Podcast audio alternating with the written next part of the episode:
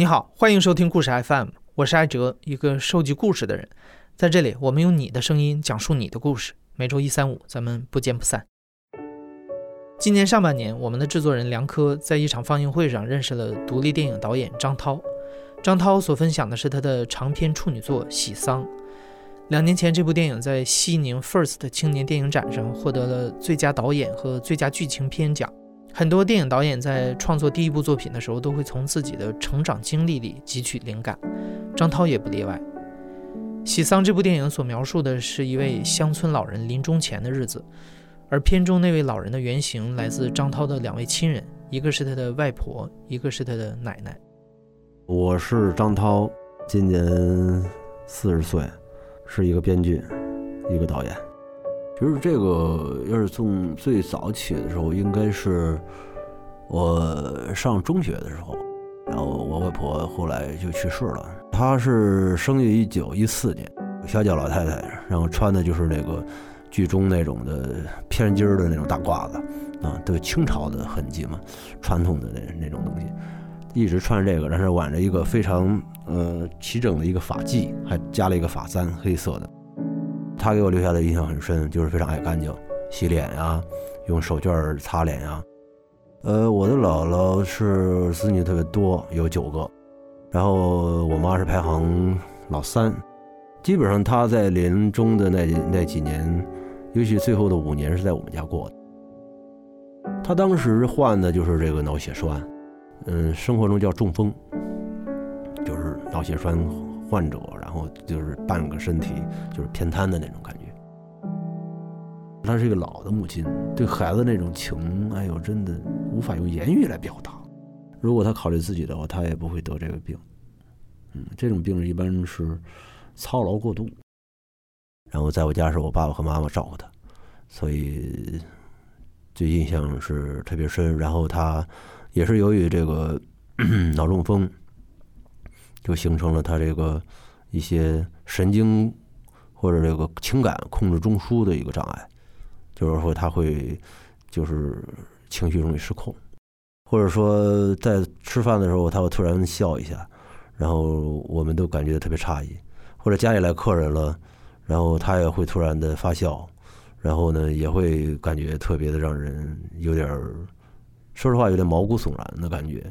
他就说：“我不是故意的，我由不了我自己。”我现在回忆一下，我觉得他已经看到了他路的尽头，他愿意离去，但是我们不愿让他走。这个是特别，也是特别纠结，也特别撕裂的一个事情。一个人，当我觉得任何一个人当失去了尊严，就是做人最起码的这个资资格的时候，就是没有被尊重，就是或者他自己内心。对自己的那种期许的那种状态没有的时候，我觉得任何人可能都不想跟任何人，于是做父亲或母亲都不想再给别人添麻烦。这是我理解的他的状态。当时，他是特别感觉自己是没有任何尊严的，因为他很体面嘛。他他的成长经历，他是清末的时候，他的是嗯大家闺秀的那种女儿。然后衣被带干净，突然这个大小便的失禁了。你说这个他是无法容忍的，也无法接受的，所以他感到非常无助。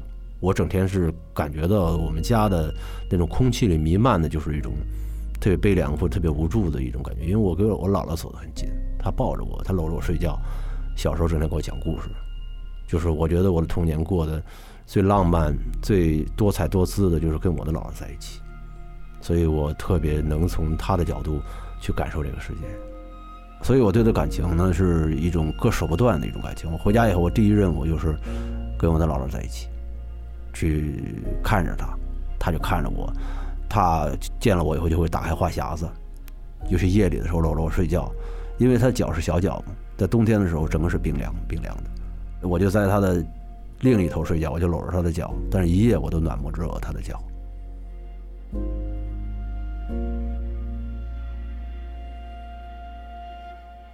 呃，就有一次我小时候感冒了，然后，嗯，我外婆一夜没睡觉，就给我，就是吃那个中药，熬那中药，就是看着我到天亮，你夜里迷迷糊糊的睡醒了，他还在那坐着看着你；你再睡醒一觉，他还在看着你；你再睡醒的时候，天已经亮了，他还在那坐里坐着看着你。那双眼睛，哎呦！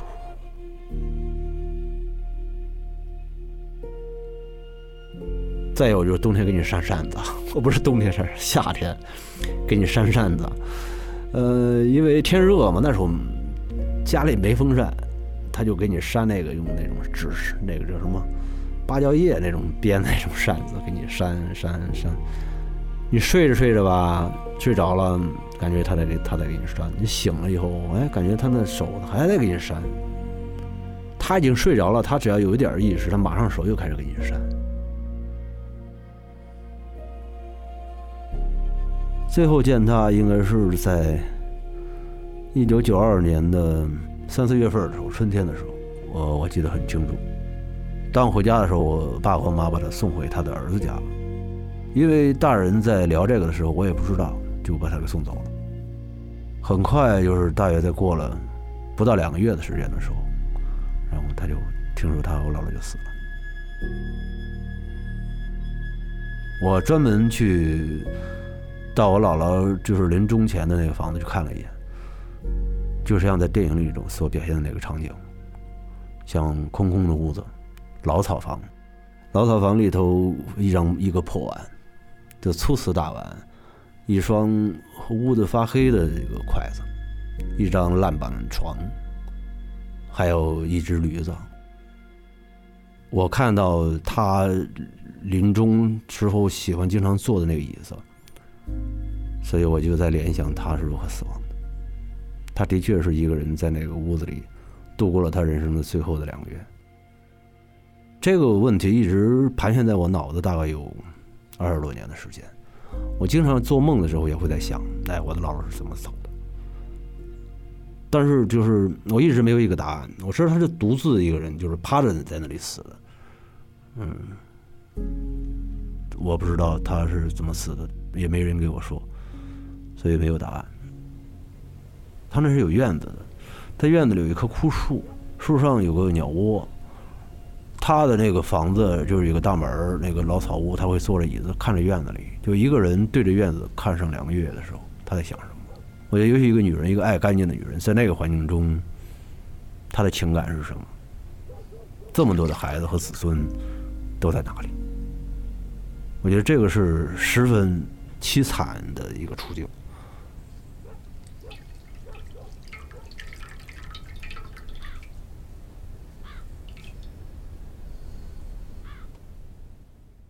家里人参加他的丧礼，我当时没参加，因为我小嘛。我听说叫喜丧，所以最后就有这么一个概念，有这么一个种子在脑子里，就是关于哎，什么叫喜丧啊？老人那么亲的一个老人走了，那时候是一个苗头。外婆离开的时候，张涛还在读中学。那时候，关于生老病死、家庭命运这些抽象的课题，张涛还很懵懂。他只是有一个隐隐的苗头，想把关于外婆的记忆写成故事。很多年以后，家中另一位年长的女性张涛的奶奶也过世了。在张涛的记忆里，这两位女性有着相似的家庭、相似的性情、相似的晚年生活，甚至相似的葬礼。在他们的身上，张涛好像看到了那一代中国女性的共同命运。我的奶奶呢，是跟我的姥姥一样，都是一个很苦的女人。她十四岁的时候，我的奶奶的爸爸，我应该叫老外老爷，为了躲避那个战争，然后就把她嫁到了我老家那个村子里。我的奶奶就这样，她的爸爸妈妈很快就死了。怎么死的？我从来没问过她，很可惜。然后年轻三十几岁的时候，我的爷爷就去世了，所以他守了很长时间，守了一辈子。我奶奶守了六十多年，九十六岁死。他带着六个孩子，孤苦无依。那个是战争年代，所以我的奶奶的孩子，就是我这叔大爷，这姑，对我奶奶的感情特别深。我最喜欢听老人聊天讲故事。有时间我会大量时间泡在和我的奶奶在一起，我们娘俩抽着烟就是聊老故事。我又通过我的奶奶认识了，不但是抗日的时候，包括解放战争之前，那段历史。最后一次看他是在二零嗯一一年的冬天，我放寒假回家，他正好在我家里，当时在中戏读研。回家以后我要走了，嗯，我就跟他说：“奶奶，我走了。”他就在打盹儿，闭着眼睛，他还抬头看看啊，嗯，走吧。我说：“奶奶等着，我回头我会好好写一个剧本。”然后我会好好拍一个电影，我还让你来演。我说这影片的名字叫《喜丧》，我写了一版，回回北京以后。但是突然有一天，我应该是在是吃饭呢吧，在食堂，那个家里打电话说你奶奶死了。然后我奶奶停尸六天，快过年了，然后她过完年初六是初几，停了好多天，才才发的丧。这种葬礼的形式已经很久很久了。原来是他还分这很多，就是他会唱歌，会跳舞，会唱老戏。为什么就是他形成这种的形式？我觉得这是老百姓自发而形成的一种东西。它自然形成，它就有它的一种呃意义和目的在里头。我觉得那种环境特别容易让你驱散悲哀。喜丧其实这概念是很严肃的。它一个是很有很很久的古代的时候就形成这个概念了，但是今天的形式的变化，大家把老人去世都喜欢称为喜丧，不是说古代的称为八十五岁以上有个时间概念，但今天哪怕是五十多岁的父母去世了，六十多岁了也叫喜丧，为什么呢？就是大家不愿意把这个丧加个什么悲伤什么是吧？就是乐观的精神看待死亡，这个是我觉得是我的一种触动和理解。那个场面很大，因为我的奶奶孩子特别多，非常多，都聚集在那里，穿着校服，白褂子，然后绵延很长的一支大队伍在那磕头，三拜九叩，对他的像遗像去磕头行礼。他娘家的人，所有的亲戚，我们的朋友，亲戚朋友都来给他磕头，就是对老人一种尊重嘛，非常的隆重。我不是长孙。因为我爸排行老二，长子长孙领头去行礼，去去谢客，来了客人他会去迎，会送，嗯，就这种他会代表家族，他会挑那个纸幡，去引着这棺材走向墓地去埋葬。基本上是冬天特别冷，我是守灵，因为我的叔叔大爷们已经守灵守了好多天了。冬天特别冷，不准生火，睡在草山子上，地上，特别冷。呃，他们的年龄都七十多岁了，有的都老大都奔八十了。那你说他睡那个能行吗？就是那我就和我的几个叔兄弟，我们就在那里代替老人守灵。其实说句那个话来讲啊，就是我奶奶的去世，我没有特别的悲痛。我们大家都真是觉得很幸福，为什么？因为我奶奶活九十六岁，他们的孩子对她都挺好，就是他爸，他是被人羡慕的一个一老人，都对他非常好，不缺吃不缺喝，他喜欢抽烟就给他买喜欢的烟，他每天过的就是，呃，就是应该说非常满足或者富足的生活。九十六岁了嘛，所以他的去世，我们觉得，就尤其我的父辈们对他觉得对得起他，对得起他的亲娘，如何把他们养大，养育之恩，所以都觉得寿终正寝。我的悲痛来源于我自己对生命的看待和独特的跟他的情感的勾连，因为我们娘俩。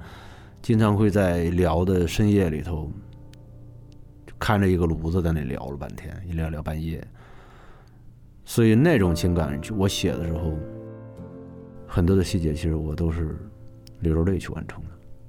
时间过得太久，进入了很多的一些情感。奶奶去世后的那段时间，张涛完成了喜丧的剧本，他给故事中的老人取名叫郭林氏。因为他的奶奶姓林，外婆姓郭。喜丧这个故事发生在山东的一个乡村里，一位操劳了一辈子的老人在疾病和愧疚中度过了生命的最后一年。最终，他像很多中国乡村里的老人一样，独自一个人倒在了昏暗的小房间里，直到清晨才被忙碌的子女发现。我对我的外婆和对我的奶奶没遗憾。我外婆，我尽量的去陪她了，在我小的时候。那我的奶奶，我陪她会更多，我会经常陪他聊天，都聊的都不行了。我是想不让大家忘记家庭，不要忽略这个老人。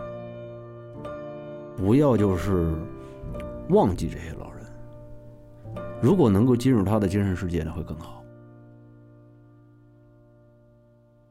你现在正在收听的是亲历者自述的声音节目《故事 FM》，我是主播艾哲。